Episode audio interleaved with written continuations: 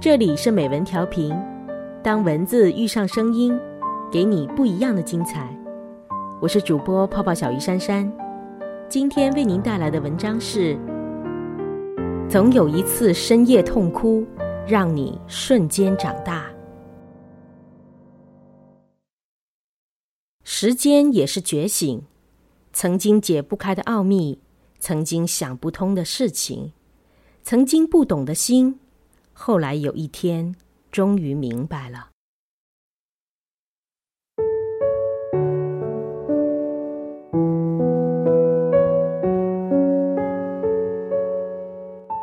一部讲述魔术的电影《出神入化》中，有句台词说道：“靠近一点儿，你靠得越近，越看不清真相。当你越专注在某个细节上。”你就会越看不清楚全貌，只能被魔术师的手法牵着鼻子走。不只是魔术，你的心事也是如此。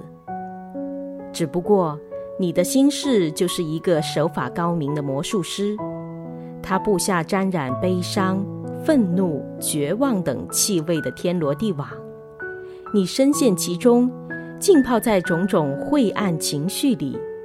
痛苦难耐，每一次嚎啕大哭的冲动，每一次感觉心中有困兽来回冲撞，在热闹喧嚣的聚会里，突然感到一阵落寞。面对未知明天，怎么就没了继续下去的勇气？这些没来由的情绪，都是心事的障眼法，宛如飘满彩带的烟雾弹。让你看不见痛苦的缘由。你越想探见事件的核心，免不了就会越靠近它。但是这样做只会令自己置身在迷雾之中，眼前所见只是一片无尽的黑暗，却不明白造成黑暗的原因是什么。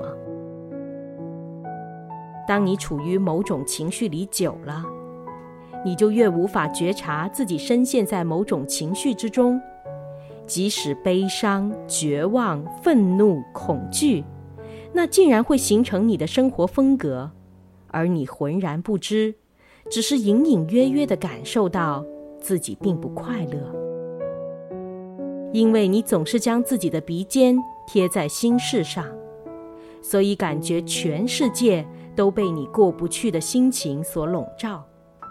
但是如果能够以四十五度角来看心事，也许你会发现，那其实是一则启示。我有一名女性朋友 A，曾经因为失恋暴瘦十公斤。她那阵子情绪非常不稳，常常吃饭吃到一半突然痛哭，或者早起刷牙时对着镜子流泪。有时甚至会想自杀。在某次聚会里，A 又突然失控哭了起来。好不容易平静下来之后，在场的一位长辈说：“你要不要试着用好像灵魂出窍的方式，看看这么悲伤的自己，看看自己到底在做什么？”乍听之下很抽象，但实际上。就是用另一个角度看待自己的心事，在情绪来袭的时候，当然可以感觉悲伤、无助，也可以流泪哭泣。可是，在那个当下，不再让自己只是一味的沉吟在强烈的情绪里，而是让一部分自己抽离，好好看清楚自己有多忧伤。看清楚自己为了什么事情如此忧伤。简单来说，你要成为一个第三者，学着旁观自己的痛苦。所谓的第三者，就像你出窍的灵魂，与那个正痛到泪流满面的你拉开一段距离，站在远一点的地方看着你。以及那件你始终无法释怀的事情，或许你也曾为了被心爱的人抛弃而沮丧泪流。但是，当你试着让另一个自己以四十五度角看待你与整件事情时，你会看见自己的无助以及被抛下的痛楚。而后，你会明了，之所以会这么伤心，并不是因为舍不下那个人，最重要的原因是难以承受被独自留在原地的孤寂。紧接着，你才能去想。那个人并不值得你留恋。过去好几次，你也想提分手，但终究因为害怕寂寞而选择不说。当对方主动背弃这段感情时，你除了伤心，其实隐隐约约有松了一口气的感觉。只不过那如释重负的感觉早已被悲伤的情绪淹没，你只着眼于被抛弃的伤痛。却忘记去看，跟这个人分手之后，事实上才是一个新的开始。当你拨开那一层层迷雾，便会发现每一个事件的发生，对你来说都是一个生命的启示。然而，想要识破心事的障眼法，就必须从另一个角度旁观它。那个旁观的眼神，并不是冷眼看着一切，而是带着理解与宽容的温柔。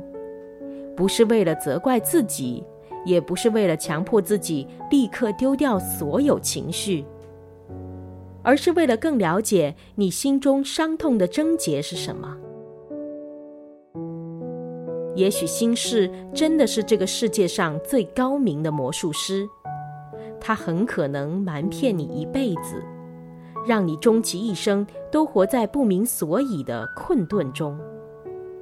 即使如此，世界上唯一能破解它的人也只有你。一旦你破解之后，隐藏在其中的寓意将是你不可多得的生命经验。